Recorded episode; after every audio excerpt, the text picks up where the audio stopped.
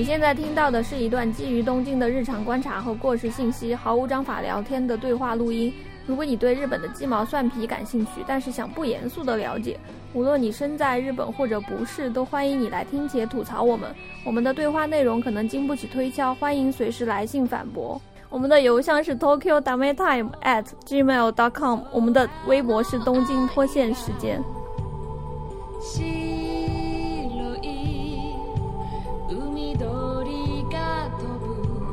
今天参与对话的主要人物有罗二。周三，今天没有唐一啊。唐一最近呢，他比较忙。众所周知，唐一是一个平面设计师。嗯，好的，让大家领悟一下。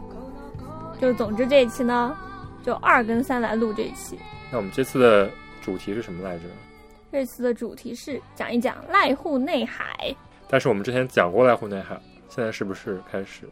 但我们这次讲的濑户内海，准备讲一个跟之前完全不一样的濑户内海。主要聊这个是因为你最近去了濑户内海。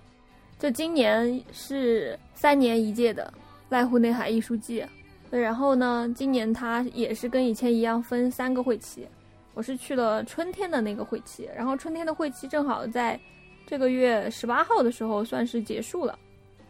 所以我们可以来说一下这个新的濑户内海，借这个话头来说一下。濑户内海它每三年办一届嘛，然后我去了一一六年那次，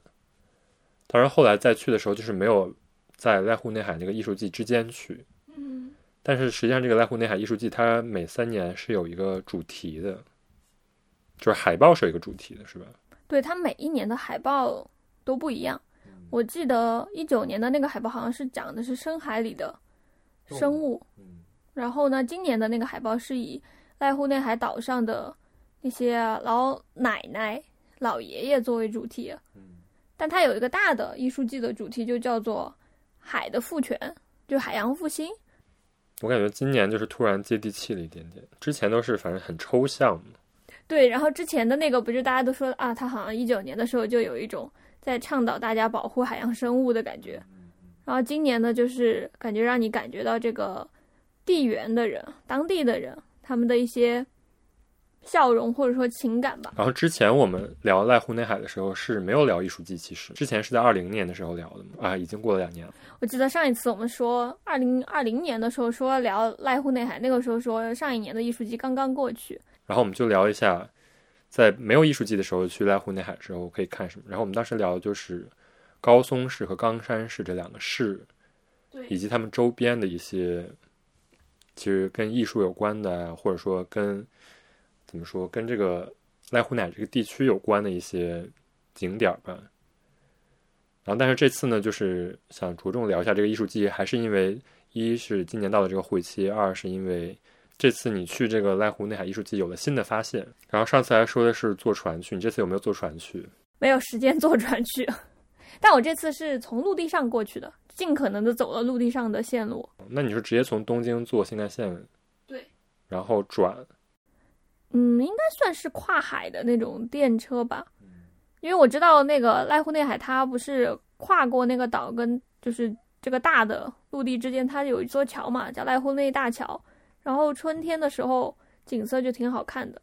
所以呢，我就当时想着就是坐这个电车过去，可以看一看地面的景色，还有可以看看那个桥上还有那个海的颜色。不是还有一个叫 Sunrise Express 的车吗？是一个叫。日本叫寝台车，就是你可以睡一觉过去的。哦，那个很好的，我之前其实考虑过坐那个过去。然后它叫 Sunrise，因为它那个车开着开着就天亮了，正好在濑户内大桥上，就是可以看到日出这种感觉。哦，它好像是全日本只有两台这样的两两列这样的一个路线的车，一列就是这个 Sunrise 濑户。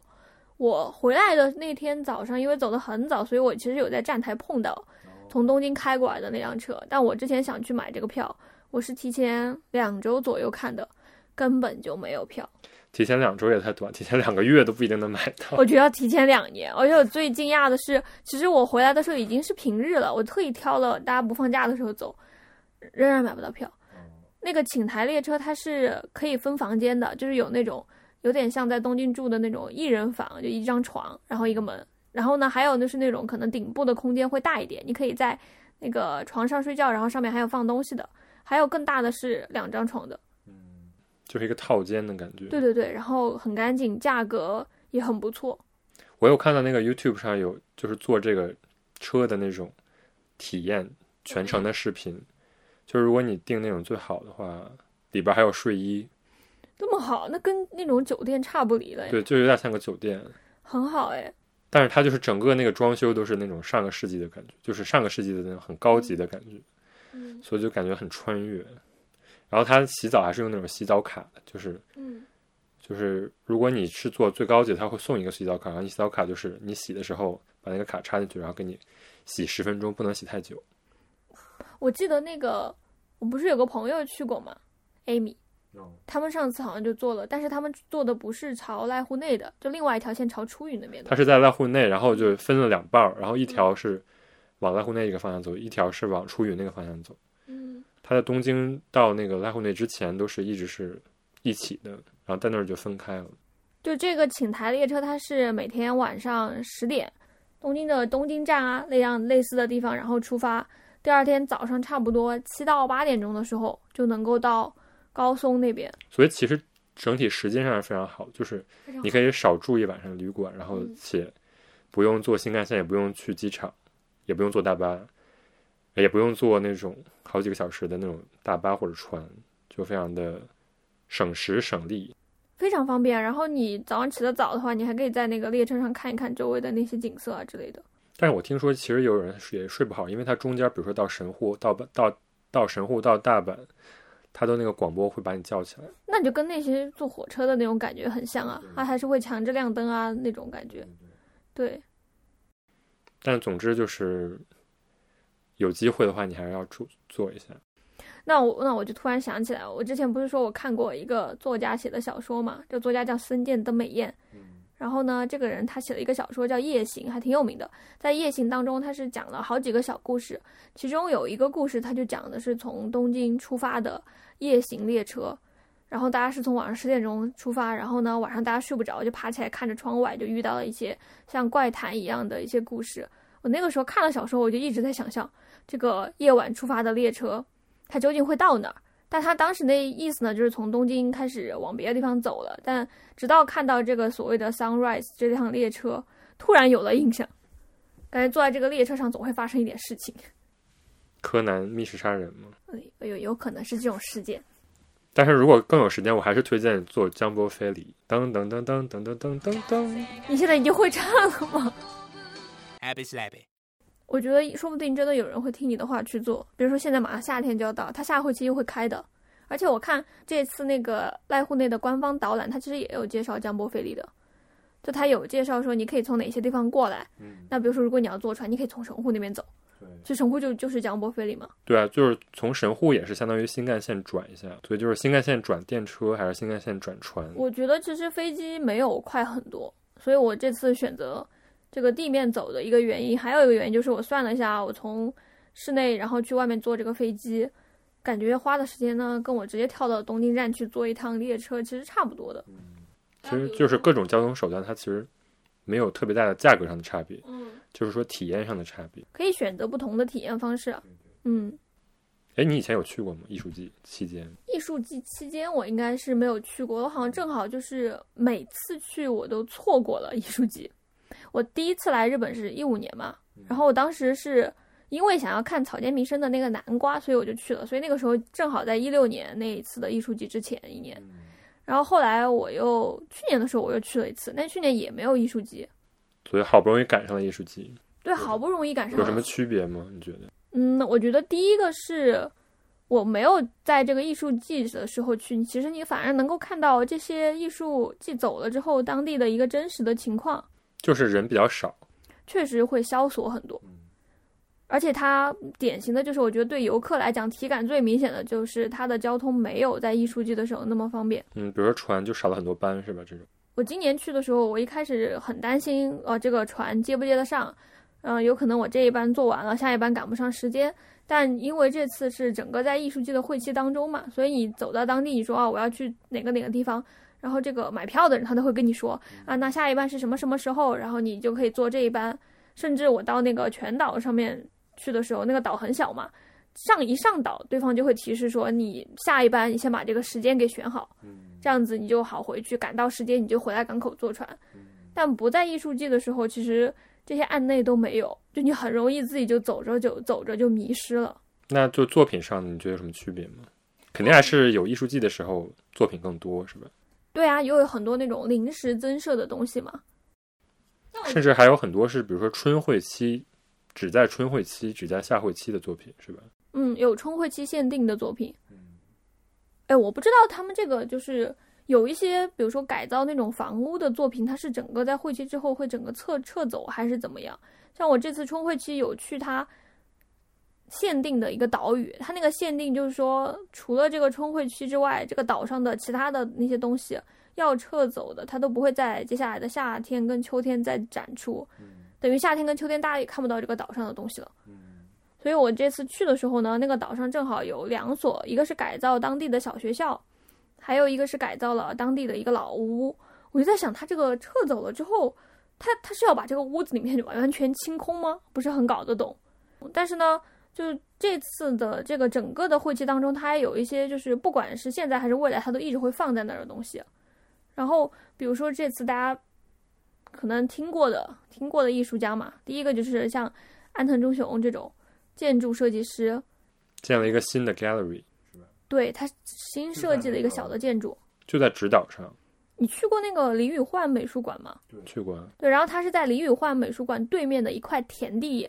上，然后那个田地正好是在一个山谷中间的，所以他把那个房子是放在了那个山谷的深处。然后里边是，也是说专门为了一个展品做的一个建筑的感觉，因为他在直岛上做的。比如说李宇焕，包括地中美术馆，都是专门为了那个展品做的一个建筑。里面放的现在放的是草间弥生的作品，然后草间弥生其实是他在最早成名的时候，他是在一九六六年的那个威尼斯双年展，然后他在那个上面有做一个作品叫做《纳西瑟斯的庭园》，然后就是很多个玻璃球、钢球。对，然后这次他也把这个东西做了一个二零二二年版。又放到安藤忠雄的这个整个的这个园区里面嘛，所以就是也是一个常设展。是的，是的，就是可以再过去看园区外面，它就完全有点像一个田，所以它艺术季的时候是在那边拉了一个棚，然后进门的时候大家就在那个棚那个地方检票。我就在想，就是这些人走了之后，你直接跨进去，其实他也没有那种栅栏。哦，因为那个地方整个园区是统一买票的吧？不会每个单独卖票吧？应该不会吧？我不知道的原因是因为我是拿了美术馆的赠票。好的，关系群体。就我就可以说我，因为我是去住了那个 Benesse，就是他的他的自己的美术馆嘛。Benesse House。对，它下面不是你可以免费参观它所有的那些常设的那些设施嘛？所以就是住那个旅馆就可以免费进那个园区，这个意思。对，是可以的。然后李宇欢也可以去，所以我感觉指导上那些常设的什么。美术馆啊之类的，它都是北内斯下面的东西。对啊，就是北内斯是把指导整个开发的，包括不光指导，风岛、全岛也都是他开发的。对对对。然后你住这个北内斯 house 是多少钱一个？我记得它原来特别贵，现在是不是因为 corona 就？现在还好吧？现在可能一个晚上两万多。双人间。他给的是双人间，他其实是按一，因为日本人都是算你人头嘛。两个人就是四万是吗？我问了我朋友，他说他们他跟他的另外一个朋友去的时候。价格没有跟我一个人住差多少，所以住这个 e n e s House 如何感觉？我感觉非常好。我我我怎么说呢？就是我过去了那里之后，突然感觉到了原来就是出来玩，然后一个人出来玩是这么有意思的一件事情。为什么？因为住在高级旅馆。哎，我以前去以前去别的旅馆的时候也没有这种感觉。我后来仔细想了想，原因就是因为他那个房子是外面的景色非常好。嗯。我我住的那个是可以看到海的那种，它正好就是在靠下面走两步路就是海，然后下面它是一个像草地一样的，所以首先它那个景色是很好的。然后呢，你它那个窗子的设计，就是你坐在那个窗子前面，你就能够感觉到屋外的景色，它并没有被这个你面前的这个建筑所打扰，你能够很快的看到外面的东西。所以在那个地方坐着的时候呢。就不会像别的旅馆里面，你可能进到一个房子，然后面前就是一一栋墙，然后你坐在那里就有一个很有就有一种很明显的我在一个很封闭的一个居室里面，在贝内斯那个房子里面的时候，我觉得别的间估计也是同样的感受吧，就是你会感觉到你跟自然其实是很亲近的，但你又不需要太去适应自然，因为它它跟你之间是有距离的。嗯，然后我去的时候是因为那个我这次住的那栋下面，它又新开了一个这次艺术季的展品，就山本博斯不是做了一个画廊嘛，做了一个茶室嘛，不是？他是做了一个茶室，但是那个下面其实本来是有一个画廊一样的空间，就里面陈设了他自己的以前的那些作品。这是这次新的呀？那个应该以前就有，他又扩展了，扩扩建了，然后把茶室搬过来。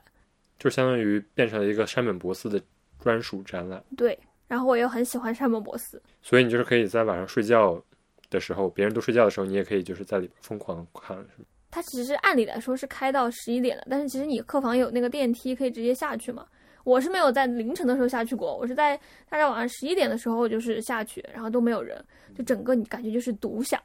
然后也可以搬走。然后搬不走，还是有点吓人。不是晚上我给你们直播过嘛，然后我觉得有点有点黑，有点阴森森的。就是你如果害怕的话，确实挺吓人的。但我感觉我在那里就没有想那么多，就觉得一直在想，哇，好爽啊！我可以看这个。然后可以欣赏安藤忠雄的建筑，然后又可以欣赏山本博斯的作品。对，然后山本博斯还给他的相当于这个有一个共享空间，就是那边住房的人，他可以在那边自己在那里喝一点饮料的这种空间嘛。他给那个空间有挑选，什么叫做日本的上古的三种神山，它的枝干把它做成那个桌的桌角，就是他专门做的。然后在白天的时候，他会对那些外来的游客收费，就大家可能交一千多来看他这个画廊。但是如果你住在里边，就可以免费。就是等于说就是你的共享空间。哦，嗯，那还不错的，因为直岛上其实没什么住宿的，但是这次是又新开了几个，好像这次是新开了，还有一个巨贵。叫霞的。然后那个是做成了一种像温泉设施一样的，在直岛的中心地带。对，然后那个也是有很多就是艺术家在里边做设计的。它还有引进引进一些艺术家的作品，那个好像要我看到最低的是十万日元一晚上。还开了一个 glamping，就是那种野奢。那那个有点像国内，就是大家喜欢的，就是像那种星空棚一样的。对对对，那个就是有点一般般。那个真的是我之前看了一眼，我心想啊，为什么要在直岛做这个东西？但是你知道吗？就是其实直岛最开始就是做的这种 camp，就直岛这个地方在最开始一开发的时候是一九六几年，那么早？当时这就是大家就是想在这儿做 camp。我因为岛的北面是可以看到很多小岛的，嗯南边就是整个看到开阔的海景，然后它又有这种就是沙滩什么的，所以刚开始就是他想做成那种，在六几年那会儿好像已经有过一次就是那种野营的风潮，然后就是有公司想在这儿开发这个 camp。现在这个艺术季的这个公司叫 Benesse，然后当时他的上一任那个社长，就是现在这一社长，这一社长他爸，服务总伊朗，就等一下我们要说到这个濑户内海艺术季，它主要关系者，然后呢是这个 Benesse House 的叫做董事长，他的爸爸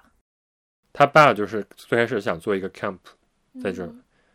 然后呢，就是他爸好像在一九八几年的时候去世了吧，嗯然后就相当于让他接手这个地方，让他继续开发这个。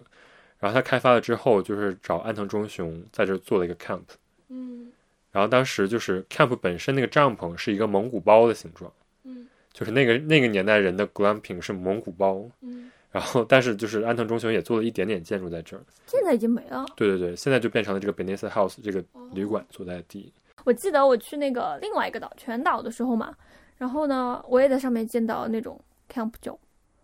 就是它，我是在那个上面走路的时候，它有一个路牌，就指着前面就可以到。露营的地方，然后我后来回去看了一下，就发现直岛它其实也有这种地方，我就觉得，我当时还以为是就是露营的风潮从东京烧到了直岛，就大家现在连这样的一块地都不放过。对，其实它本来就是一个很适合露营的一个地方。知道其实你刚刚说的，一九八几年那个时候，他一开始建的这个露营场是面向小孩子的，他想可能可能那个时候是不是觉得这种销路是给那种家庭，然后请大家来玩啊之类的。但是其实呢，这就要说到 Benesse 这个公司了，嗯，因为 Benesse 这个公司就是做小孩生意的，它的中文名字 Benesse 的中文名字叫贝乐生。就是服务总一郎他爸那个时候，嗯，呃，这个企业还不叫 Benesse，那个时候叫服务书店。对对对，他们最开始是做书店的，然后后来做着做着做到教材，然后再做着做着就做到补习班儿。我我觉得他们找了一个永远不会垮台的事业。对对对，但是呢，你知道吗？就是实际上，因为日日本的人口是在缩减的嘛，嗯所以他们后来呢，就是发现，如果只做这种教育类的呢，那肯定小孩儿是越来越少的。嗯。所以他们后来又做起了老年看护。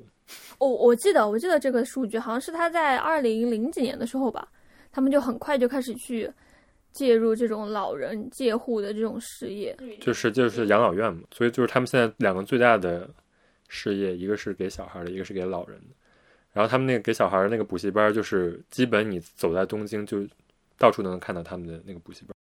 好像那个中学学生也可以用吧？他那个补习班叫静言 Zimi 对对对，就是有很多广告。他们之前还做英语的那种教育，就是叫英绘画嘛，日本人就叫、哦教那种社会人学习英语。然后就是一般是给出国的人用，然后但是因为现在是疫情期间嘛，很多人就放弃出国了，嗯所以他去年就把这个英语补习班这个项目给卖掉了，就不赚钱了嘛。然后就是其实 Benesse 这个公司就是依靠了这个地方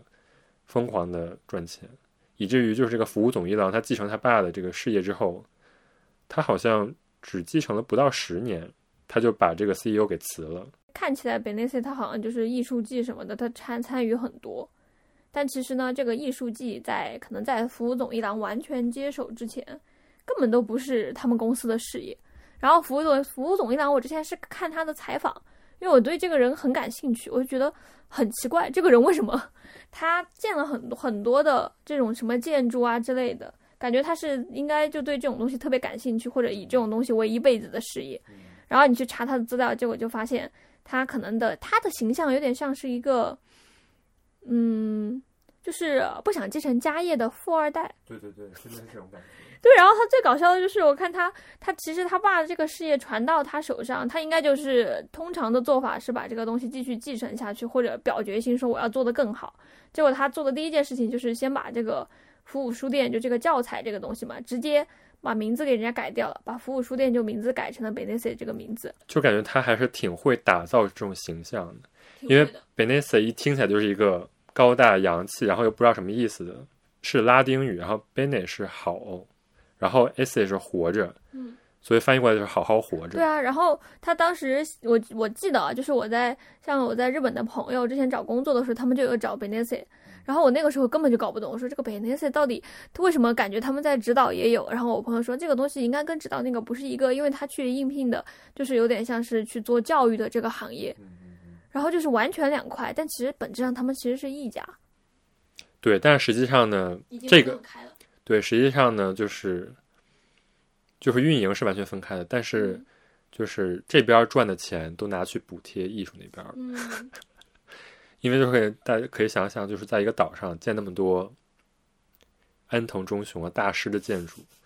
肯定是很花钱的。那你可以解释一下为什么大师花钱，主要是大大大师的那个材质造价花钱。就是这个我也解释不了，那就是花钱呀，比如说安藤忠雄他建筑里面用的那些，清水混凝土啊，对啊，这个本来就很花钱了。然后还有其他的那些大名鼎鼎的那些艺术家，对啊，你就请请艺术家过来做一个东西，就是上千万了吧。嗯。Benesse 现在一年他盈利也就是六十多亿，他现在做艺术这边的是叫服务财团，嗯。然后服务财团里面的钱全都是服务总一郎个人的钱，嗯。对，所以就怎么说呢？就是说服务服务总一郎只是说把自己的一部分股份拿出来做，嗯。也不是算这个公司来去支援，而是说属于服务总一郎用个人的这种嗯。名义去支援。对，然后就是那你想，如果服务总一郎这种这种个人支援的话，他可能就是能拿出几十亿、上百亿嗯。去支持这个艺术季，但是这个公司本身可能一年也就赚个几十上百亿，所以就相当于服务总一郎可能拿一年的利润，就当然是自己的钱啊去支持他的这个事艺术事业，嗯因为这个艺术事业完全是他一手打造出来的嘛。嗯他爸好像最开始是想做那个 camp 就，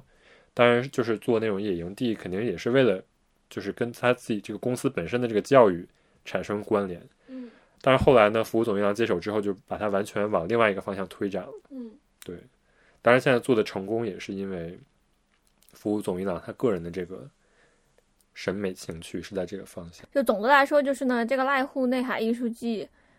他感觉好像以前在我觉得在中文语境当中，他们提到这个艺术季，就有一种好像日本政府或者是日本当地花了大价钱去推动了一个地域创生。但你其实去看这个艺术季它怎么运行起来的，就跟这个财团的人其实分不开关系。那换句话说，如果这个财团的人他当年没有想到去做这件事情，有可能就没有濑户内海艺术集了。所以这个我才是觉得它很有意思的地方，因为就是按照一个人的一个想法，就想要去把这个艺术集给推动起来，就感觉很不可思议。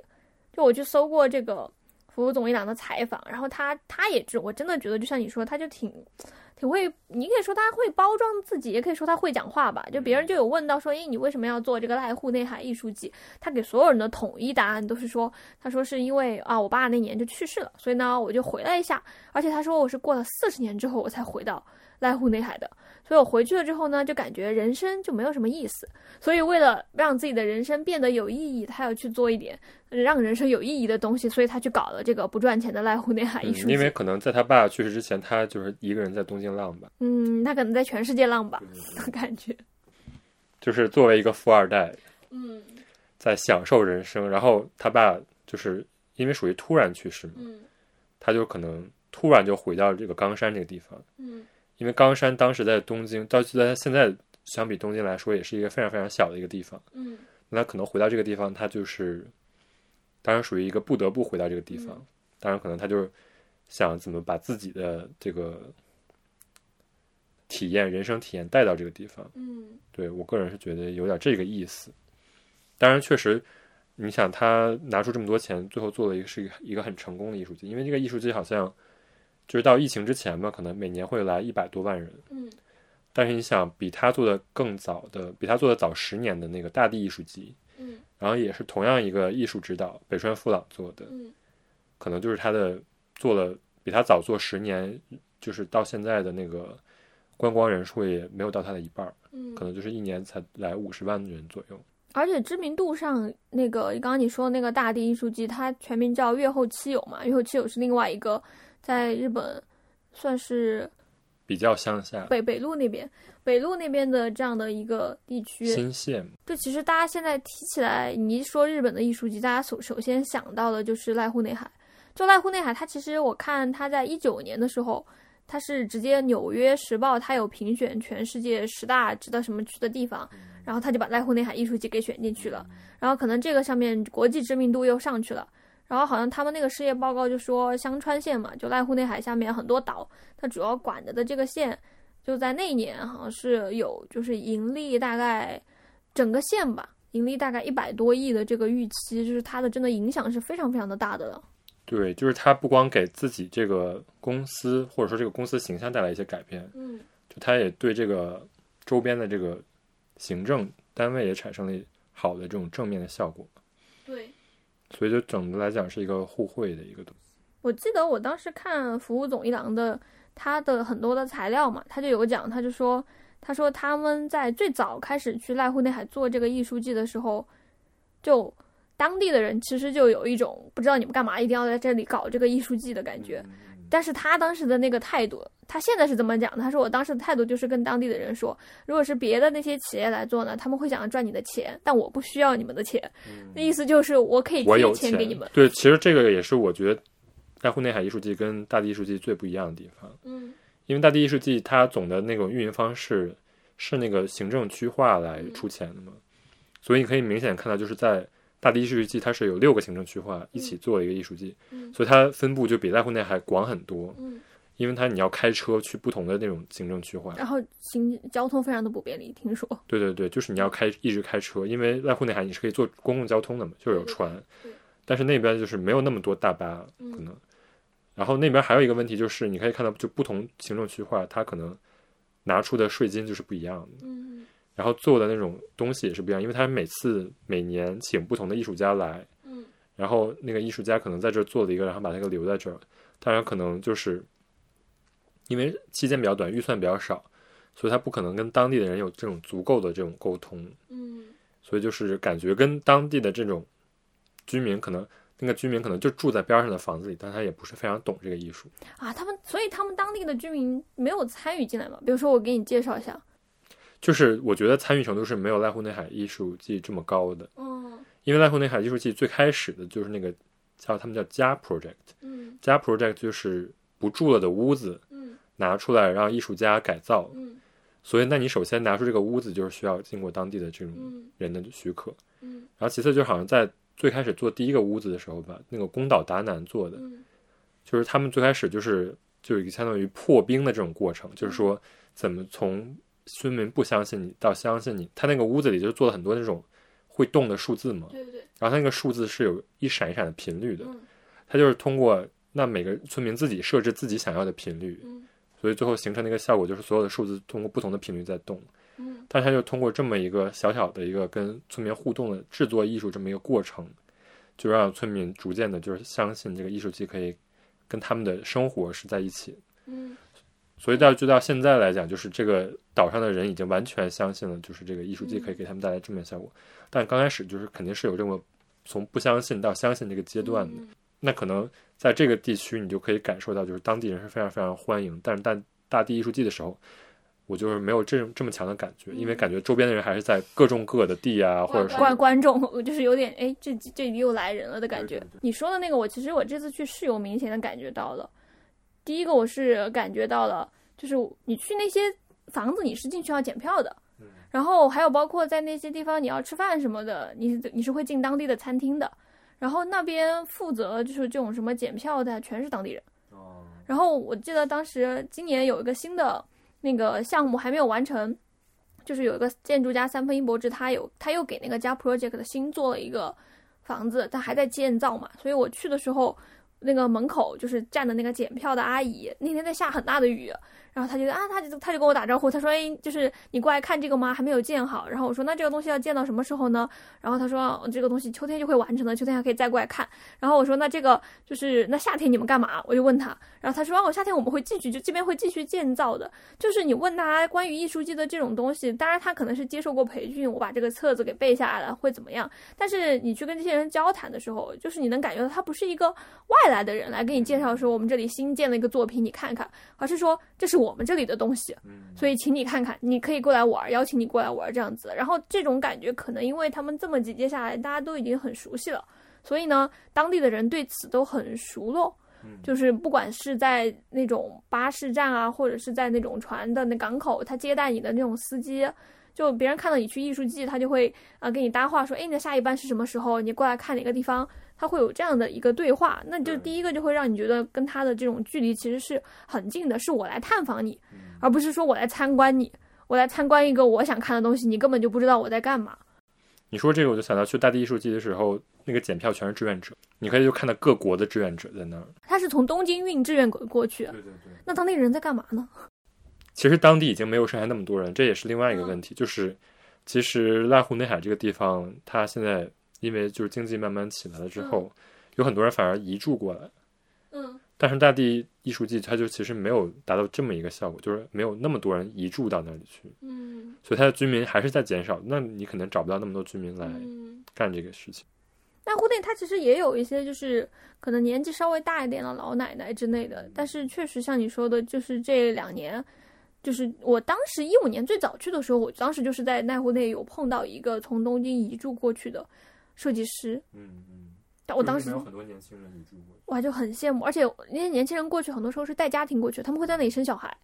然后小孩会长大。嗯就最典型的不就是濑户内艺术季里面有个小岛叫楠木岛嘛？那个岛上本来就只有一百多个人，然后呢，他本来那个岛在濑户内艺术季之前学校全都关闭了，因为没有什么小孩。但是因为艺术季来了之后，一四年的时候，他们那个岛上的高中哦小学校又开了，然后又开始教育教育小孩了，因为有小孩了，嗯。就是一个很典型的标志嘛。甚至我看很多那个采访，就是说村民就结婚都会选 Benessa House，然后就是 什么二次会都会就是去这个那个 Benessa 的那些餐厅什么的，就是他已经把完全把 Benessa 当做自己人，就是感觉是我们家村头的一个旅馆，就大家都会去住那种感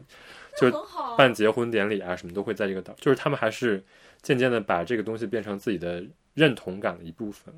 但我觉得，我说，我觉得，说实话，你去那边，你真的在那边人比较少的时候，你去体验那两天，我那天甚至觉得有点羡慕，因为感觉就是他们那里除了什么地方交通不便啊，没有东京这么繁华之外，那边的那些就是日常的建筑，全都是就是很用心的建筑师做的东西，而且就是那边出来的那些小店，它都很有意思。我记得当时我在那边找吃的嘛。然后呢，他就有给一张就是指导最近有什么吃的的那样的一个地图。然后他那些店的介绍中间就是有那种很普通的吃意大利面意大利面的店，他给你介绍的不是说这个店卖的是意大利意大利面哦，他给你介绍的是这个店是一个会一直放摇滚乐的店。本内斯运营的吗？不，不是那个，就是指导上普通的，就是可能在港口有开这种店。整个艺术季他会发给你一张地图。但是我就是所知道，就是本内斯他不光在这个岛上建美术馆，嗯。他也之前聊到那个钱汤也是他建的，然后包括那个港口的那个叫什么客运站嘛，嗯，就相当于是一种便民设施。其实，嗯就是他不光想的是如何吸引这个地方的游客，嗯，也想的是就是如何通过就是丰富这里的基础设施，让这里的人生活更加方便。我觉得他有做到，哎，就是至少我这次去是感觉到。哇，这个地方出者感觉很开心。虽然你要说它有什么景点吧，就很不同。景点不就是海吗？然后别的地方也有海啊。但是你去直岛，你就会觉得直岛跟别的岛确实是有不一样的。对。然后那几个周围的那些岛，它都有各自的特色，但是可能都没有直岛这么丰富。因为直岛还是里边最大的一个，开发最早的嘛。嗯。其实那个安藤忠雄的那个 Benesse House，嗯，一九。一九九二年他就出来了。对，一九九二年就建好。他最最开始当然是并没有想到这个地方将来会变成一个艺术季。嗯，在当时是相当于社员的研修中心。嗯，我们国内叫什么团建？对对对，就去这种地方团建。然后地中美术馆是零四年建的。嗯，你想当，但是这个艺术季是一零年才开始的嘛？嗯，相当于在零四年建这个地中美术馆的时候，他甚至都没有想到这个艺术季这个方式。嗯。其实他一零年办这个艺术季，也是通过北川富朗的那个零零年开始的大地艺术季才，就是有了这么一个想法。但是明显就可以看出，就是因为他们的财力以及这个地方的这种得天独厚的一个优势吧，就是感觉同样的这种艺术指导在这儿做的艺术季就可以变得更加的有游览性，且有一些且可以带来更多的游客。嗯，不了解濑户内海艺术节之前吧。然后我看很多中文的材料嘛，然后他就会提说，在这个里面最主要的就是这位艺术节的总策划北川富朗，但他也没有说北川富朗究竟是在什么地方策划，反正看了很多文章，就你觉得哇，这个人很厉害，他名气很大，然后呢没了，所以呢就是就可能去了濑户内实际看过了之后，然后又看了一些别的什么关于服务总一郎他的资料之后呢，然后就发现呢，可能北川富朗他在这个里面扮演的角色。感觉就是比较偏艺术那一边的，嗯，但是实际上，这个艺术季是有更深一层的这种逻辑的，就是服务总一郎在底下对铺好，就是他在办这个艺术季之前做的一些事情，嗯，所以虽然说大地艺术季是零零年开始，比濑户内海艺术季早十年，嗯，但是实际上在指导上的活动可能就是可以追溯到一九八六年，所以其实虽然大地艺术季办的办的更早，但其实就濑户内他可能。后起之上这样子吗？可以这么形容吗？主要还是有钱。服务服务总一郎自己捐给这个财团的大概二百五十亿。他之前不在那个采访当中，他就说：“他说我要做的主要的事情，这个还就是一个两三年前的采访，然后是日本的日经的一个总呃日经的副社长，就很级别很高的一个人采访他。然后呢，可能两个人是朋友吧，可能就聊得很随便。然后这个服务总一郎就说，就濑户内这件事情呢。”他是不打算让任何的就这种什么政府啊来主导的。他觉得就说，如果是政府或者是这样的一个政治体系来主导的话，这个东西会做不好。他说他要做的事情呢，就是尽可能的支持，就濑户内差钱的时候，他就会给钱的这样的感觉。但我觉得他其实，你看他一直在钱钱钱，然后说什么，然后不要你们这种什么政治权利来管啊，他的那个选东西的那个眼光也很毒辣呀。对，我我翻他的那个奈户类的资料，其实他二零二零一零年开始做这个艺术季嘛，然后这个艺术季开始了之后呢，那个丰岛的，就是大家都知道的那个丰岛美术馆，就跟着就开了。然后呢，丰岛上面还有很有名的，可能国内很多人知道的是什么心脏音美术馆，还有像横尾中泽他做的那个馆。那这些东西其实都是这个服务总一郎他带着那个艺术家的团队，然后他们一起把这些艺术家给挑出来的。所以他不仅仅是说啊，我正好跟安藤忠雄是朋友，所以你来给我见，而是他后续选的那些艺术家，他都是真的是有精心的去考察他们到底在做什么。然后他的眼光真的就是很好。包括三分一博志也是他选出来的。对三分一博志这个，估计国内感觉知道的人真的不多。对，就是如果你不去广岛濑户内海这个地区，你可能就看不到他的作品。从来不知道世界上有这么一个建筑师。对，但是他在那边的作品就是非常密度非常大。嗯，当然，因为是服务总一郎赞助的，就是主要是他的甲方。我我其实当时去的时候，我对他也没什么印象。但是一开始其实是因为唐一他跟他的朋友很喜欢三分一博志，他就一直在叨，他说啊濑户内有一个一建筑师，所以我去了之后就留意了一下。但留意了一下呢，一开始去的是他他给那个家 project 做的那个水，然后我那天去的时候又是下雨天，据说是夏天的时候是可以在那洗脚的，但我没洗上脚，所以我就觉得啊这个景色不错，挺好的，然后就出来了。然后就让我对他有深刻印象的，其实是我去了他做的那个，他给指导做了一个叫做听民会馆，就有点像，你可以把它理解为指导县民活动中心。岛民，岛民，岛民，岛民活动中心，不是给游客用的一个，而是给住在这里的人用的一个便民设施嘛，是吧？对。但是也是感觉是花了大价钱做的。对对对，它那个外立面不是像那种斜的下来嘛，然后顶头。不是那种风啊什么的可以进到这个里面嘛，就很凉快。夏天的时候，然后里面是一个纯白色的一个空间，感觉就是完全不像一个这种行政单位的一个设施。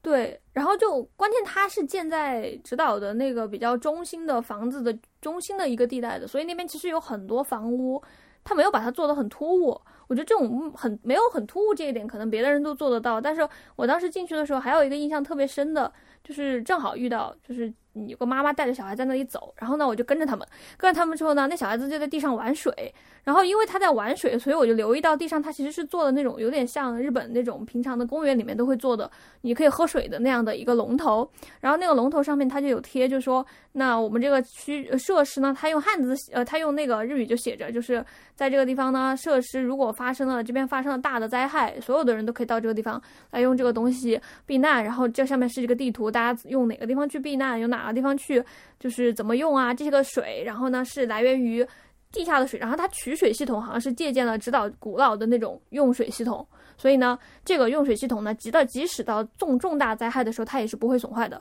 大家可以直接用这个下面的水，然后来生活啊，就是它这样子写的。然后我看了之后，我就觉得有点震撼，就你感觉它明明其实是一个艺术节的作品嘛，但是它做出来的时候，你也可以不把它当做一个作品来看，就是一个非常。方便的一个设施嘛。然后这个人其实我后来就他在他的最主要的一个作品，其实是在另外一个岛全岛上面做的，改了一个废旧的炼铜厂嘛。他做的那个全岛精炼美术馆，我去买了他的书。然后他那个书呢，前面就是叫做这个叫做服务总一郎，他就给他写了序言。然后那个序言就是说，服务服务总一郎最先开始他想了很久，他首先他不喜欢东京出身的建筑师，然后其次呢，他想找一个真的能够考虑到当地。发生了什么问题的人，所以他就到处去看，然后呢，就出现了三分一博志，他就把他给挑中了。我就觉得哇，这个人的眼光真的是，你没有找他做之前，他其实就没有做那么大的一个项目。你要是没有这种眼光的话，他这个人就这么过去了。一直是以自然的元素嗯为主题做那种可以循环的那种建筑。嗯，所以刚才你说的那个指导的会馆也是，它完全不需要空调。嗯。它那个风刮过那个里面，自然会产生那个在那个大堂里产生一个气流，嗯，所以就是它是一个夏天也不会很热的一个建筑，嗯，然后它在那个全岛上做的这个，也是好像是说利用了那个地暖，嗯，包括利用了风的这些能量，然后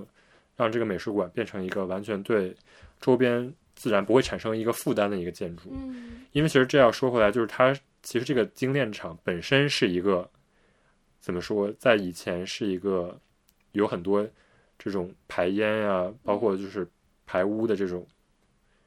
一个炼铜的一个地方，嗯，所以就是当时他对这个地方产生了很大的这种环境的负担，对，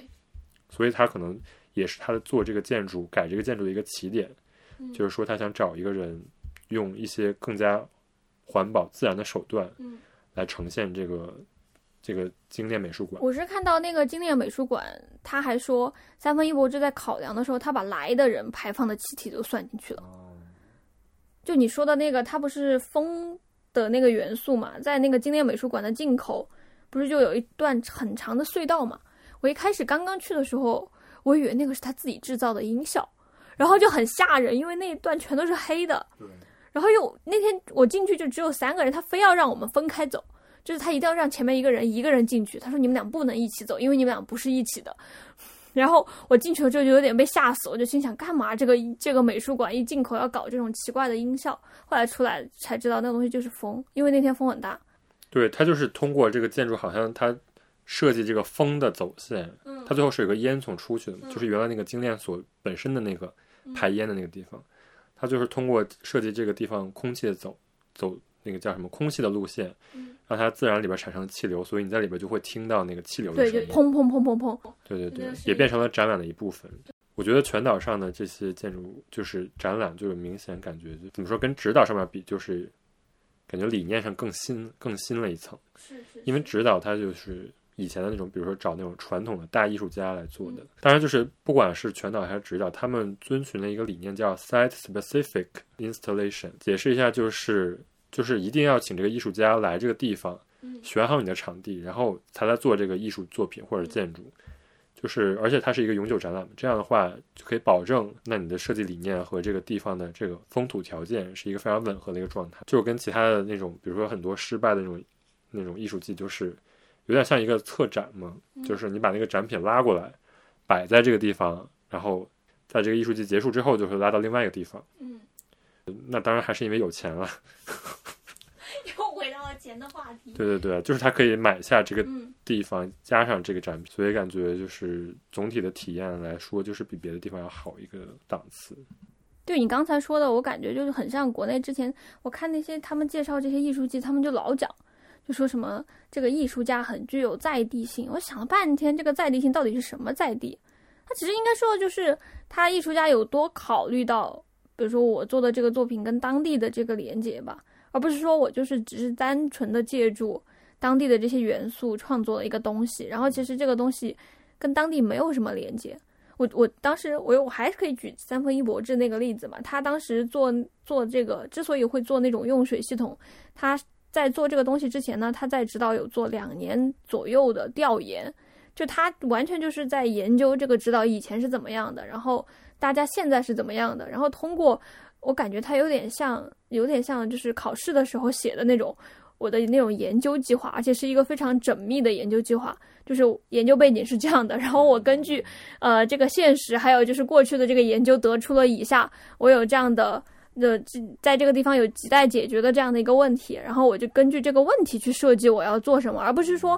哦我要来这里，我要过来给大家呈现一下我的技术和我的这个思想有多么的优越。所以他做出来的东西就让你感觉这个东西他对这个当地是真的有回馈的，这种东西可能就是所谓的在地性吧。所以这种在地可能就像你说，他得是得到这个地方，他得实地去看过，他才可以产出。如果你不到当地，你你怎么会知道那个地方他有这样的一个生活习惯呢？而且你是要把你的作品一直留在那里，你就要想，就是你的时间跨度就是不一样的，嗯你就要把它变成这个地方的一部分。嗯但是很多，比如说不同的艺术创作，它可能就是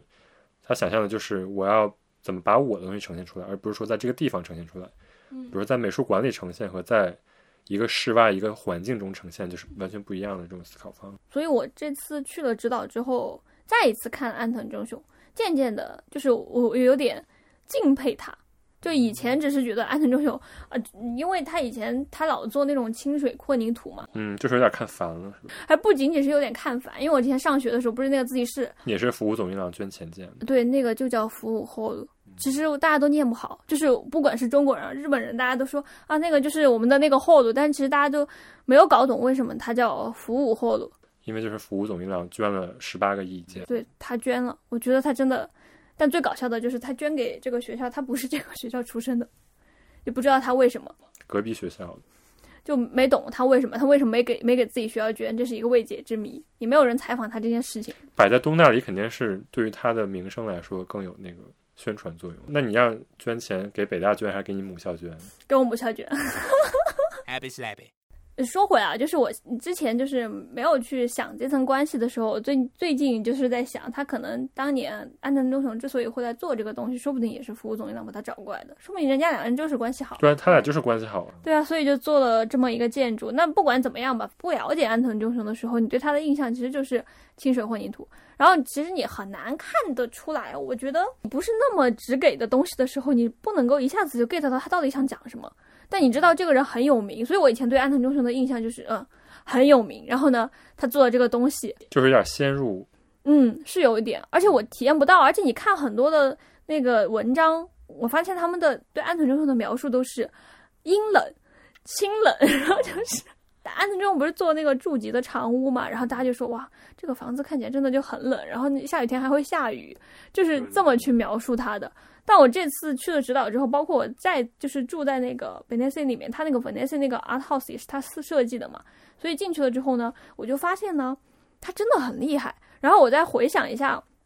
就我当年上学的时候在的那个地方，我确实就是能感觉到，就是他所说的那个理念，就是不要去打扰旁边的自然。在这样的一个房子当中，不管我是住在这个宾馆里面，还是以前就是在那边学习的时候，在学学习的那个场合，也能感觉到我们的那个那个自习室，它其实是在一个大路边上的。那个大路边上呢，你很容易就会感觉到外面的噪声，但是其实回想起来，在那个自习室当中，你其实不太能够感觉到你是在一个公路边上。因为你们放到地下了，是吧？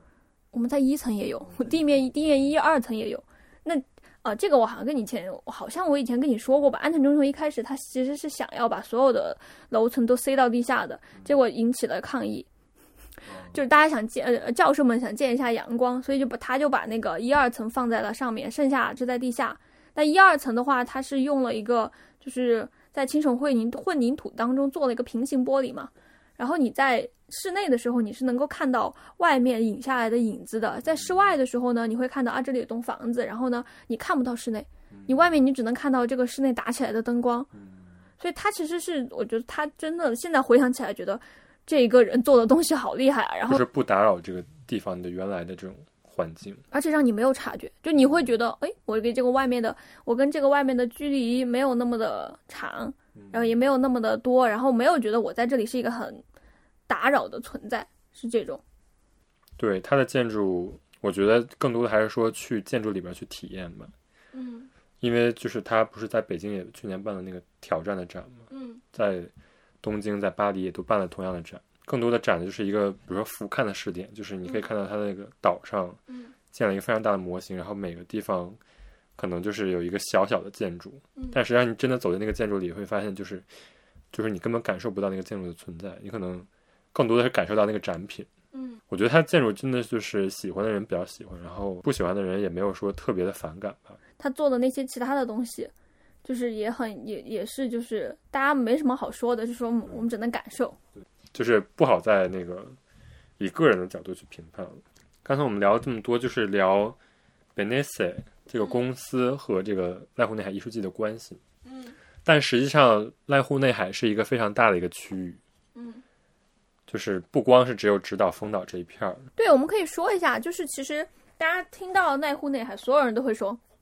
知道。濑户内海艺术季，肯定会说到。但其实濑户内海艺术季，你可以把濑户内海理解成两个陆地之间裹挟着的，一片海域。而且是很长的海域。对，但是其实我觉得，在对于日本人来说，他们认识濑户内可能就是知道那是一片水域，嗯，但是对于国外人来说，可能就是你说濑户内海，就是可能想象的更多是一个岛。对，对对对，但实际上这个濑户内海这片水域就是有很多很多小岛嘛，嗯，然后它是由四个县加住的，嗯然后我们之前聊的冈山县和那个香川县嗯加了一片海域，这个地方就是直岛，以直岛为主的这一片，还有小豆岛啊、丰岛啊这些。就是濑户内海艺术季参加的，可能有将近十几个大大小小的岛屿。都是在这个行政区划里面的。但它的另外一边就是广岛县和爱媛县夹着的一片，嗯也有一片岛。对。然后那片岛就是也是属于濑户内个区域了。嗯然后之前我们看那个 Bluta Casa Blutas 嘛，嗯，然后它叫濑户内 City Guide 这个是 Casa Blutas 专门为濑户内出的一个特辑。旅游特辑一样的感觉。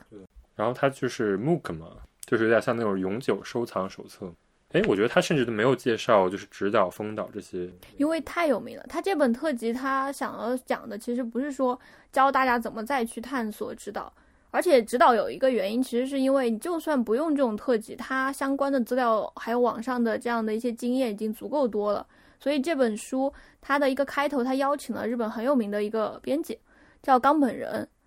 这个冈本人呢，他写过很多的这种杂志，还有一些别的一些文化类型的文章。他去了好几次濑户内这个地方，他就说他以前去的时候呢，他其实也不怎么留意指导之外的区域，但是呢，他后来再去看，就发现其实错过了很多的风景。所以这一本就是从他的这个开篇开头就开始讲濑户内除了我们大家熟知的东西之外，还有什么可以去玩的。他介绍的非常好，我就觉得就是他雪山分成了两个部分嘛，一个就是呃冈山和香川这边一片的，还有另外一片就是广岛和爱媛。其实广岛就是我们之前聊的那个 Drive My Car，嗯也是在广岛为舞台拍摄，但是它实际上更多就是以濑户内的景色为它这个整个电影的一个串联。对，主角他当时住的时候就住在濑户内的这个海边嘛。我们不是后来还找过嘛，他的那个面对海的那个美丽的旅馆。对对对，就可以介绍一下，就是我们发现了一个旅馆，那个特别像那个《Drive My Car》里边主角住的那个民宿，就相当于你从窗外看看出去就是那个海景。嗯然后这个地方实际上是一个 hostel，就是在一个非常偏的一个岛，就是这个地方叫濑户田，然后这个 hostel 叫 Soyo。嗯但是这个地方又比较有意思的是，这个濑户田这个区域一共有三个，就是这种住的地方，嗯一个叫 Soyo，一个叫 Ubune，还有一个叫阿兹咪。嗯然后这三个公司实际上是由那个安曼的创始人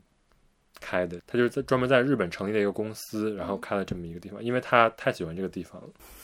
因为他也太就间接说明濑户内那边的景色真的非常非常的不错。然后这三个旅馆就是就是分档次嘛，就是高中低。这个高的这个叫阿兹米，然后它是改建了一户以前的大户人家的房子，嗯变成了就是有点类似安曼的那种，就是高级度假村。嗯然后中间这个档呢是一个温泉为主题的一个小旅馆，嗯然后最便宜的这一档就是一个 hostel，但是它是一个就是以社区为中心的一个地，就是你可以在这地方租自行车，嗯然后就是探索这个地方为主，就是给年轻人住的一个区域。然后它里边有咖啡啊，然后晚上会有这种 DJ 啊这种这么一个主题的一个小的青年旅馆。然后但是反而这个 Soyo 就是最便宜的这一档，它是可以从窗户看出去就可以看到外面的海景，所以我们当时觉得这个地方就是又便宜又好。又便宜又可以推荐给想去的人去。对对对，然后它它又是成为了那一片的一个就什么社区中心一样的地方嘛，嗯所以你可以在里边交换信息，就是知道大家平时去哪玩啊，或者说这附近有什么可玩的。嗯然后这个地方虽然虽然它叫濑户田，但是它实际上就是真的是一个农田的区域，嗯实际上它跟周边的那些岛都离得非常远，所以去的话就是你只能坐船去那个港口是最方便，从哪儿坐船过去最快？就是从广岛坐新干线嗯坐到三原，然后从三原那个地方下来来坐坐一个小船到濑户田，就是一个很偏的地方，那个地方叫牲口岛，你就可能听都没听说过。对，我觉得基本上那边牲口岛那边应该还有别的那些岛，对对对，可能其他那些岛说起来可能稍微有一个有名的岛，大三岛。大三岛是相当于日本两大建筑师嘛，嗯一个安藤忠雄，一个伊东丰雄。还有一个熊。大三岛那个是完全是伊东丰雄的建筑主导的一个地方。大三岛我想去很久了，就是伊东丰，你要说的话，要看伊东丰雄的东西，肯定得去大三岛那边。对，因为那上面有他的那个建筑美术馆。嗯当然其实不是很大，我之前去过，但是那个岛上有很多个这种 project 都是他来做的。你知道他为什么想在这么一个地方做这个吗？为什么？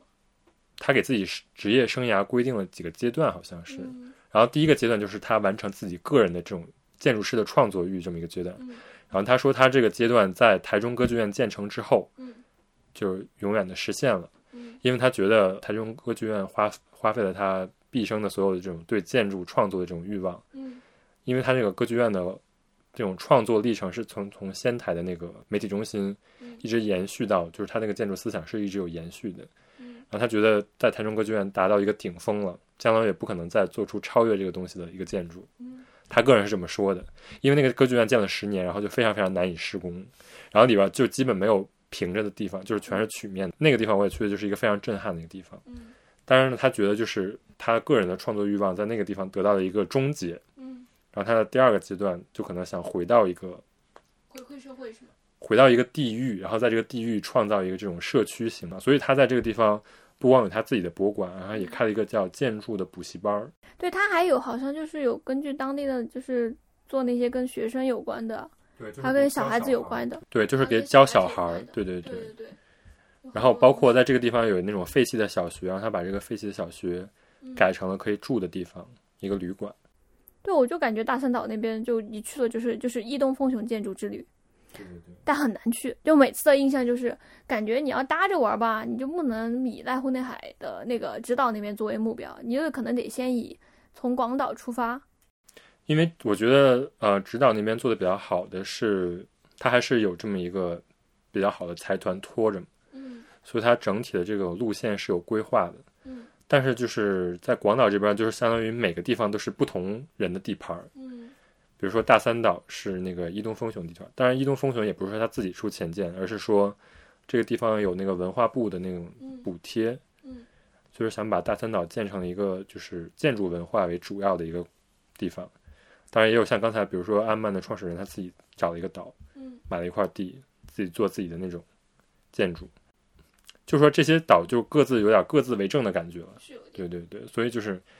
如果你不对建筑不感兴趣的话，你可能就不会去大三岛，你可能会去别的岛。所以就是感觉不是成了一个体系。对，就是它可能互相之间旅游的交通啊什么的就没有濑户内那边那个地方。他们可能，我其实觉得这些岛上的真正的居民，他们没有那么多的需要，说一定要每天穿梭在什么地方，所以这个会间接影响到这个地方，比如说船跟船之间间多开几班啊，还有什么时候回去啊这样的情况。就是非常直接影响到你的游玩。对，所以你大三岛其实看下来最棒的方法其实就是开车，所以我觉得肯定会阻碍很多人。那没有办法开车，那我只能坐公共交通，那这个时间真的是被限制的非常非常的死。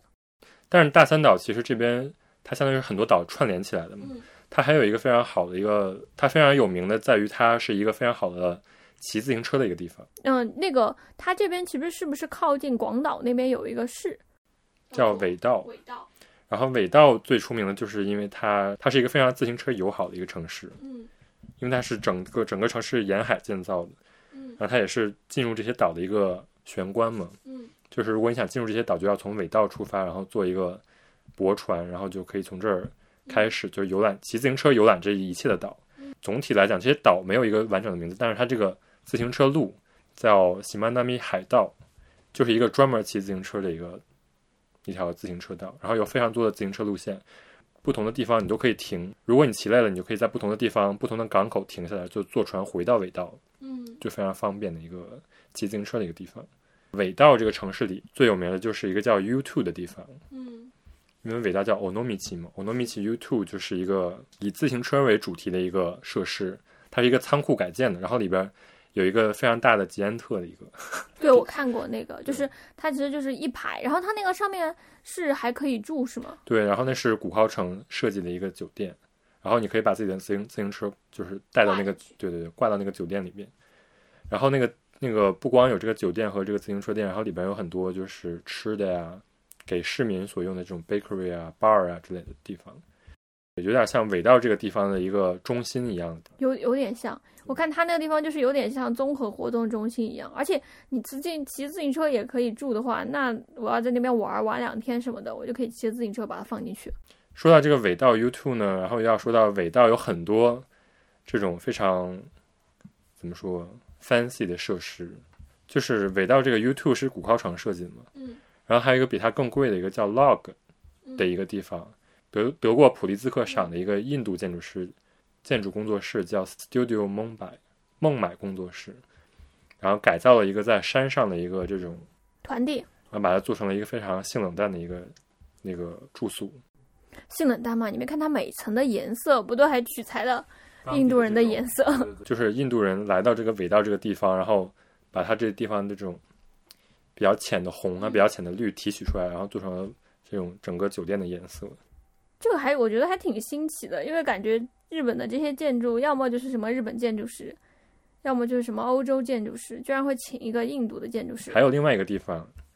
就是一个稍微离尾道稍微开车要远一点，叫 Bella Vista 的一个地方。嗯，然后那个地方之前我们有介介绍过，就是它那地方也有一个港口，嗯一晚上几十万的这个船也是从这儿出发的。然后就这四个地方都是一个公司做的，叫长石造船，一个造船的一个公司。嗯然后然后他在这个尾道这个地方开了四家，做的都是观光酒店的东西。对对对，当然就是他的造船还是主业了，他也有比如说就是运行这种旅客船呀、包括那个神圣寺是他们做的吗？就是他有做一个地区叫做神圣寺，全名是禅和庭院的美术馆。嗯然后其实它跟那个 b e n e s e b e n e s e House 它其实是同一种类型的，就是你可以进去住，但它呢里面会有这个寺庙，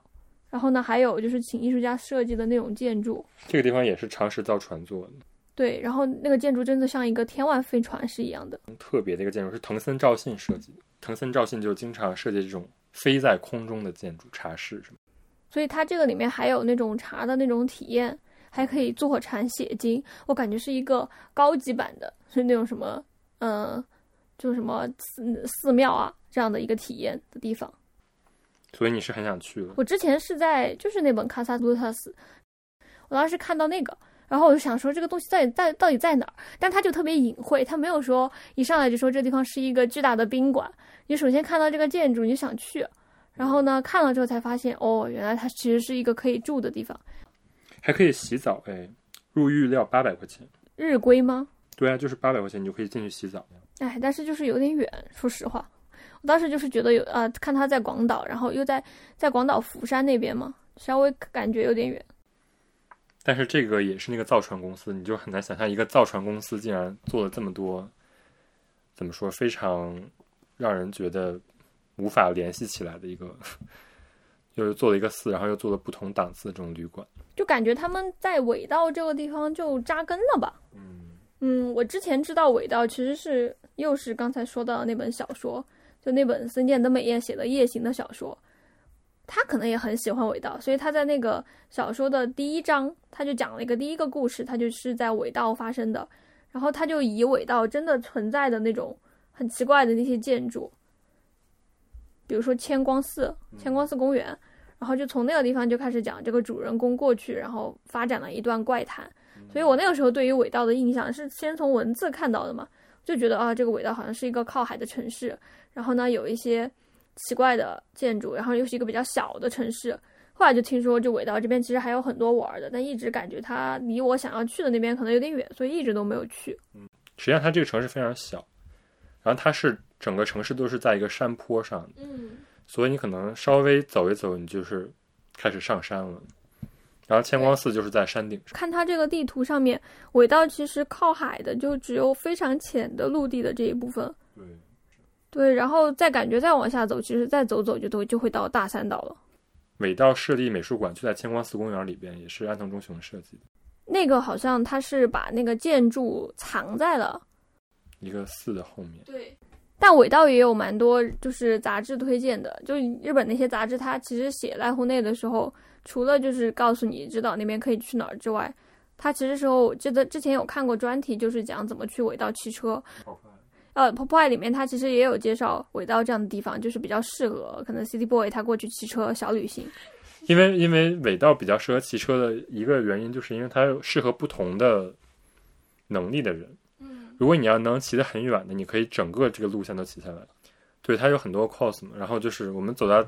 第一个可以见到港口的地方，我们就在那儿等那个船来，然后就带我们回尾道。所以就总的来讲是一个非常人性化的一个体验嘛。然后其次就是它在一路上都有非常多的小店。嗯，然后我这样说到一个比较有名的叫五西欧 chocolate，就是用他们当地的原料制作的巧克力嘛。就是用不同地方的，就是这种原料做的巧克力，但是他们是 base 在这个尾道一个岛的一个废弃的小学里边，然后但实际上这个巧克力就是已经卖到全全球各地了。然后你看它的那个网站也非常鬼畜，就感觉这个地方这么小的一个岛上，然后在一个废弃的学校里，如果你骑车骑到一半看到这个废弃学校，然后你进去一看，里边是一个非常国际化的一个这种怎么说一个咖啡，然后它主要主推的是一个巧克力，然后这个巧克力就是它的主题就是跟自行车有关的，所以你在不同的呃城市的自行车店都可以看到这个巧克力在卖，就觉得很有意思。然后我之前看到那个巧克力，它是有不同的那种颜色吧，然后还有不同的那种设计。我感觉这种地方做的东西应该很好吃。然后我们刚才说了这么多住宿的嘛，还可以再说一个，就是上过最多封面的那个安藤忠雄设计的那个住宿，叫清风，然后那个现在价格其实好像也便宜了一些些，一一些些，没有那么多人去了。但是还是要十万一晚。你就可以站在那个房间里，就可以看到整个濑户内海的山和海嗯，和桥，然后以及你往下看就是一个，非常巨大的池是一个一个，笔直往下的，然后里面有着蓝蓝的水的泳池。对，所以就感觉上了非常多的这种，只要跟濑户内有关的这种杂志，就肯定会把它做成一个主题。然后这个地方实际上是一个叫温故知新的一个公司做，你可以说一下这个公司，这个公司好像也蛮有意思的。这个公司也是就是在冈山加上香川加上爱媛这个这一片地方吧，嗯做这种小旅馆。他最近三月刚在那个冈山的港口那边开了一个以自行车体育场为主题的一个旅馆，叫 K 林。然后他最近就是改造了一个在冈山的一个叫什么自行车赛道，嗯然后你在那个自行车赛道的那个楼里边就可以住。它其实原来可能是看台，然后它改成了一个，它是那种小型的青年旅馆吗？还是改成那种？就是改成了一个不是很贵的一个酒店。然后整个酒店也是以自行车为主题的，因为它原来是一个自行车比赛场嘛。但这个风景很好哎。对，因为它在那个整个那个，就是在一个海边建了一个自行车场。嗯然后可能这个地方自行车这种比赛可能已经渐渐的就是没有那么人气了。他的介绍是因为这个地方离濑户内的那个菲利的渡轮的乘车场只要车开车五分钟就到，所以呢非常适合大家去游览濑户内艺术季，对。感觉是指着这个开的。然后你又可以自己骑自行车过去。因为其实去濑户内就是的岛上嘛，去直岛那边它其实是两条线可以走，一个是从高松四国岛上面过去，还有一条线就是从冈山渔对冈山御野那边过去。但以前那边其实没有什么东西，没有住的地方。对也没有什么宾馆，结果他现在一开就开了一个自行车停车场，就是还挺。然后他还在冈山开了一个餐厅，是时尚纯野设计的，是一个完全在洞窟里一样的餐厅。那个现在预约才能进去吧？对对对，然后那个餐厅就是非常，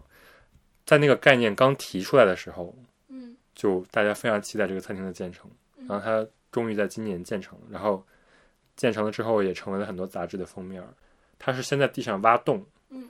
然后把那个水泥灌进去，嗯然后再把那个水泥等它干了之后呢，嗯把那里边洞里边土挖掉，嗯然后这样那个水泥就变成了一个柱子，嗯然后它剩下的空间就变成了山洞，嗯所以就感觉自然形成了一个山洞一样的空间。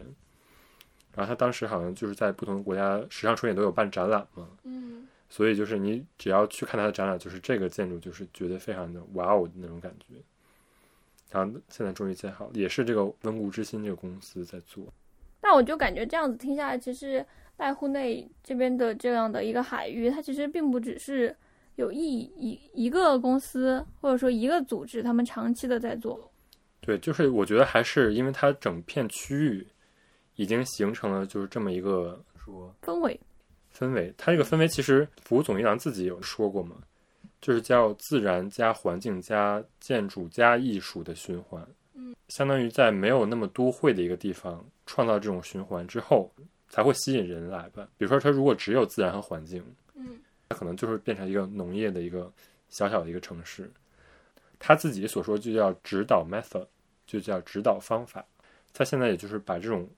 指导这种做法也开始往中国去扩展。嗯，对，那有点像他之前给三分一博志写的那个书里面，他就讲了一个东西，他说三分一博志做的东西呢是把有的东西给活用起来，创造出没有的东西。那其实他的这样的一个方法，我觉得也是共通的。对对对，就不是说我从哪个地方搬一个，或者是我给你介绍一下我的优越的方法，而是说我先用你已有的材料去怎么说呢？建出一个在你已有的材料的基础之上出现的新的东西。对，相当于这个就是跟大地艺术季区分开了嘛，因因为大地艺术季就是一个完全让外来的艺术家参与嗯这个地方，然后摆艺术品在这儿的。嗯但是你去的时候可能会发现，比如说第一届的艺术家的作品已经慢慢的开始长杂草，然后可能就是建的新的那可能是很新，然后旧的就慢慢变得很旧，相当于就是一个单独的艺术品在这个环境里。那可能有一些很网红的，就是比如说马岩松的那个隧道，那个是永远都是，呃，只要介绍越后期有，它就是封面。对，但是反而呢，你会感觉它可能更像一个景点儿，嗯嗯，你不会觉得这个是跟这个地域发生了很多关系的这种感觉。对对对，就是它这个叫什么？它的这个作品的这个作用，感觉就是后来也没有产生很大的，没有产生循环吧，我是觉得。所以他给中国做的东西，其实他们还做的好一些吧。但一开始在中国，可能大家看到的比较多的都是不会以服务总一郎去介绍，大家会说的是这个，他会说是北川富朗来到中国，因为北川富朗是一个策划师，就是艺术策划嘛，嗯他是不光可以做艺术季，他也可以做小的展览，嗯。他可以就是做这种普通的双年展、三年展。嗯。但是你想，像濑户内海这种艺术季，其实更多的在于就是它底层的逻辑，就是说不光是表面的展览，对，更多的是就是说你要怎么去统合这个地区，然后发掘这个地区，投资这个地区。北川富朗虽然在中国做了很多这种不同大大小小的这种双年展呀，包括艺术季，感觉就是也有做起来，也有没有也有没有做起来的，嗯就是说它有它的局限性所在。嗯，北川富朗给中国做的去年、前年的一个，去年还是前年的，去年的这样的一个艺术季，就是很多人我看国内有很多报道，就是他在景德镇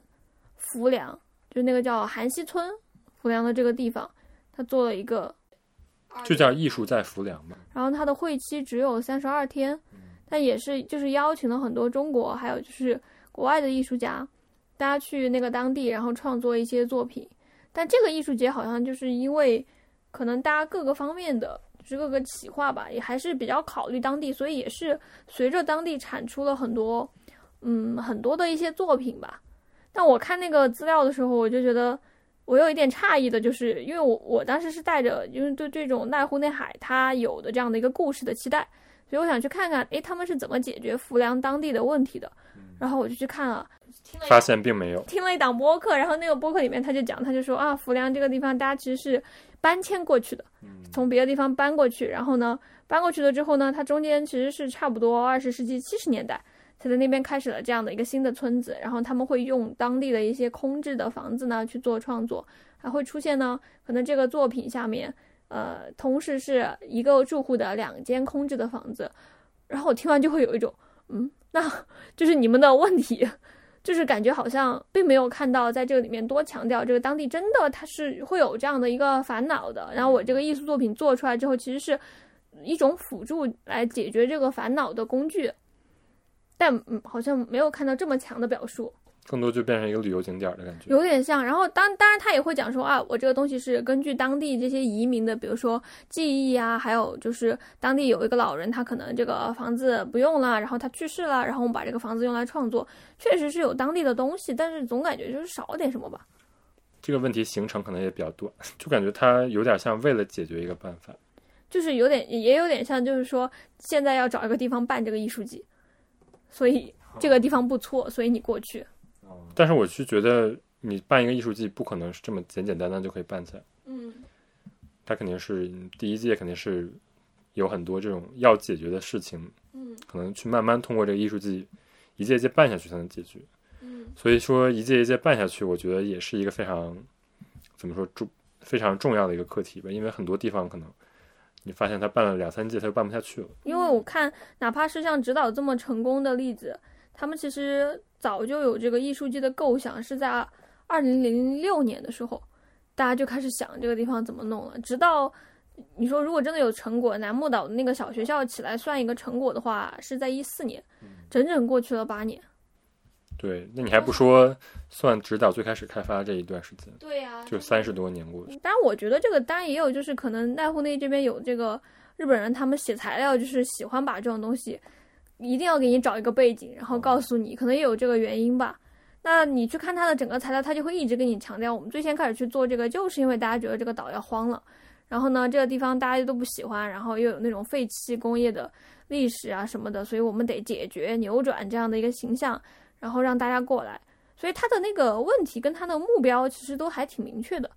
所以这个东西做了之后有没有效果？没有效果，那怎么办？下一届怎么怎么弄？就感觉他这个非常的明确。那你再倒回去看浮梁的这个表述，就会有一种哦是很好，就是你这做的这东西是很结合你们的地方，所以呢 就是这种感觉。就感觉他的问题没有到严重到危害到这个地方的存亡这种感觉，对，还有一种就是说会觉得那国内其实还有很多问题啊。还有很多类似的，对，为什么非得是你？就这种。除了浮梁之外，刚才我们说的服务总一郎，他不也来中国了吗？他也做对他作作为一个顾问，好像在山东做了一个艺术集，他那个，我觉得最搞笑的就是感觉去问大家都好多人都不知道。所以说这也是一个非常有疑问的一个地方，因为那个地方叫桃花岛嘛，对，它其实不是一个岛。对啊，就感觉是一个在内陆的地方找一个水塘，然后边上有一片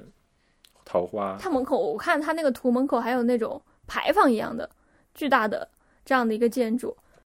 但是他就是作为那里的总顾问，好像，然后那个地方还请来了那种巴黎设计大师保罗安德鲁（括号已去世）。嗯关键是保罗安德鲁，他现在我在网上搜到的资料，就是他给那个地方设计的东西写的是效果图。对，就是还没建出来。有，因为我搜了很多东西都看不到，就是大家对这个东西有什么介绍，或者大家特别关心它。也许就是那个地方真的是没有在营销上面花什么样的，对，也有可能人家是在踏实干事儿，也有也有完全是有可能的。因为这种东西就是需要真的需要二三十年去。对。但是我看了好像去年的新闻吧，就是盐田千春已经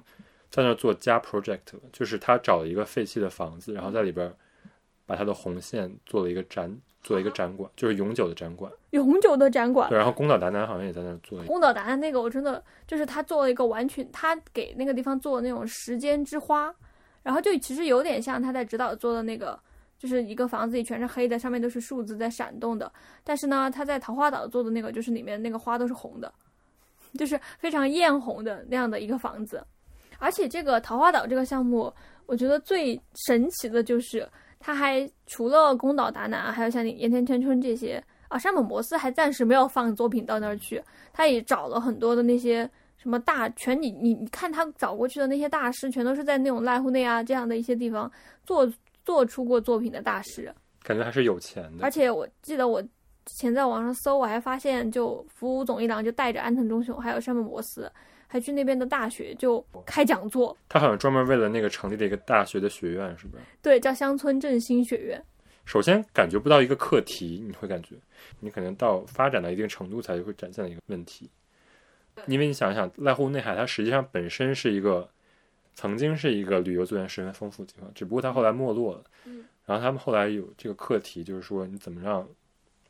这个地方重新再成为一个嗯。大家关注的一个地方。所以它本身是有非常非常多旅游资源的。嗯。就像我们上期讨论濑户内海的时候，我们并没有说濑户内海艺术季，嗯。但是它边上有非常多，比如说野口勇的美术馆，对，有那个丹下健三的建筑，嗯，然后有非常多的这种，比如说岛的资源也好，海的资源也好，景色资源也好，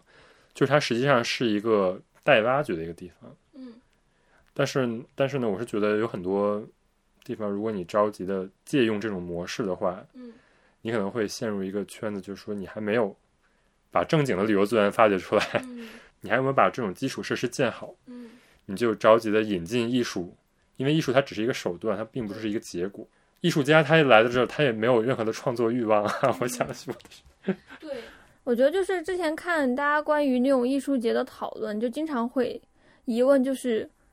要么就是一种就是一上来就告诉你这艺术节多么厉害，有这么多大师，然后其实很多人他大家对这种艺术作品不了解，你就一上来就看到这个大师，然后说哦是大师。大家可能会觉得我如果说点什么，可能会亵渎了大师的名号，这是第一种情况。第二种就是呢，很多人就开始质疑说，那这个艺术真的能够改变地域吗？我觉得这就像你刚才说的，它其实不是艺术改不改变地域的问题，首先是你地域的问题究竟在哪里？就我们这个地域，如果真的就只是想要吸引人过来，那你搞个艺术作品过来，那其实也解决了你的问题。但如果你的这个你最终这个地域的目标不是说我就只是要找一群人过来，而是说我可能想要让这个地区，比如说有一些固定居住的人，那我光做一个这种搬过来的艺术作品，那你人来了之后就走了，那没有任何的意义啊。对，所以这种不同的问题，它就会有不同的解决方法。就感觉现在还是在吸引旅游这个阶段，嗯。但是可能做濑户内海艺术季，包括大地艺术季，他们并不是说吸引旅游，而是说它已经有足够的旅游资源，怎么让人产生这个对这个地方的叫归属感吧？我是觉得，在日本其实很多做艺术都是相当于这个地方的怎么说长期的投资人，嗯。所以就是他们其实有一个词叫 shower effect，嗯。就是说叫淋浴效果，就是说来这个地方呃看艺术的人，并不是看这个地方的艺术，而是说艺术对这个地方形成的一个淋浴效果，对这个地方的建筑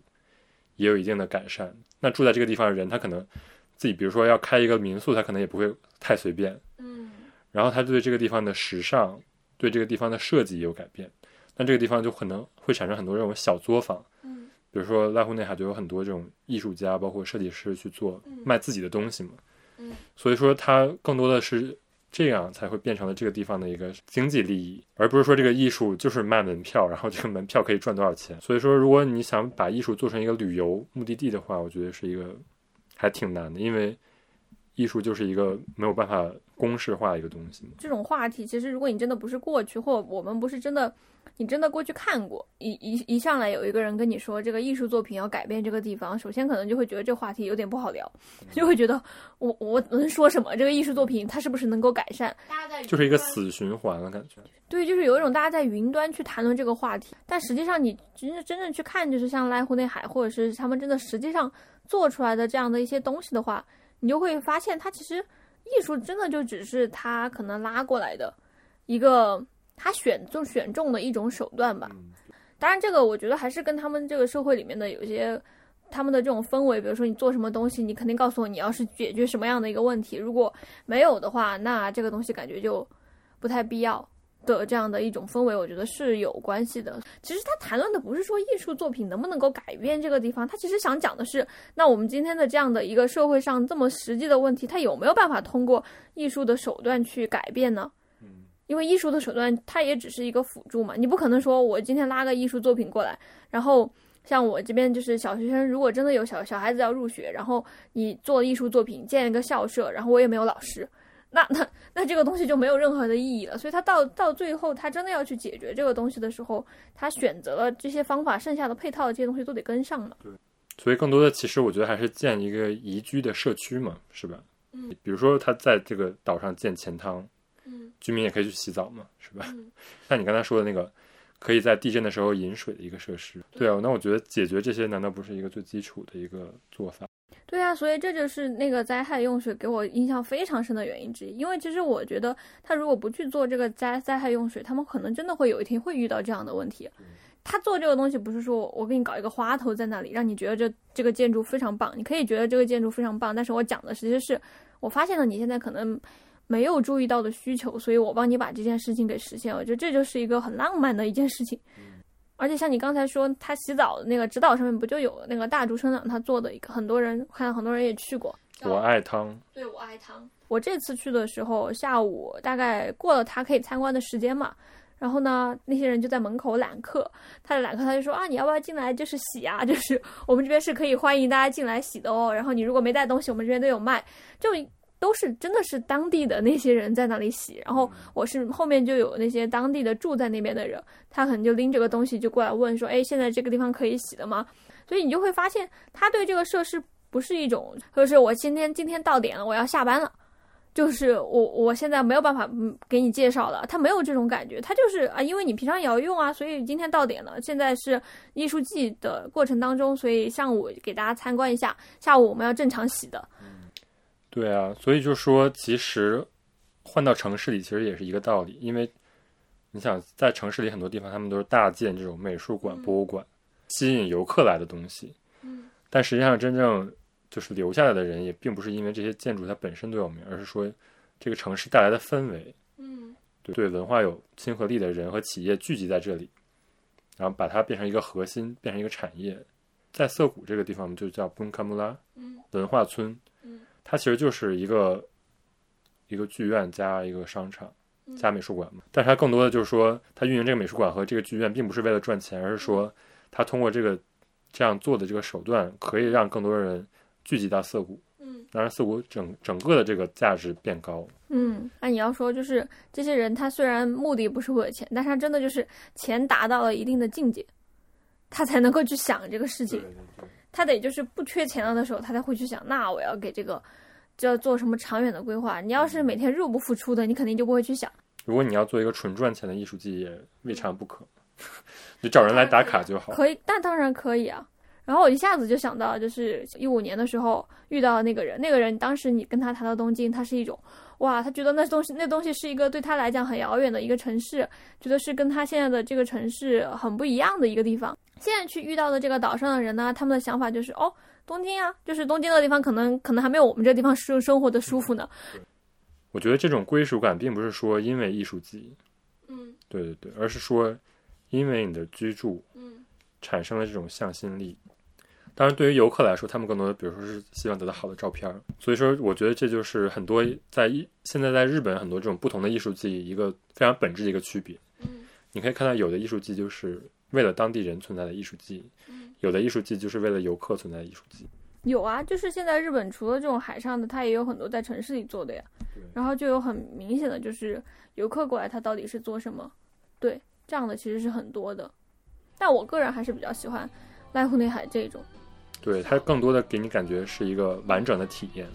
而且至少你去了濑户内之后，你就会还想再去。去，我今年还打算到时候有机会到时候再去。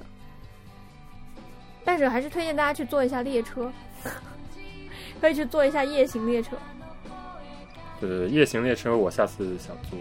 你一定要提前半年买票，就是我真的是忠告。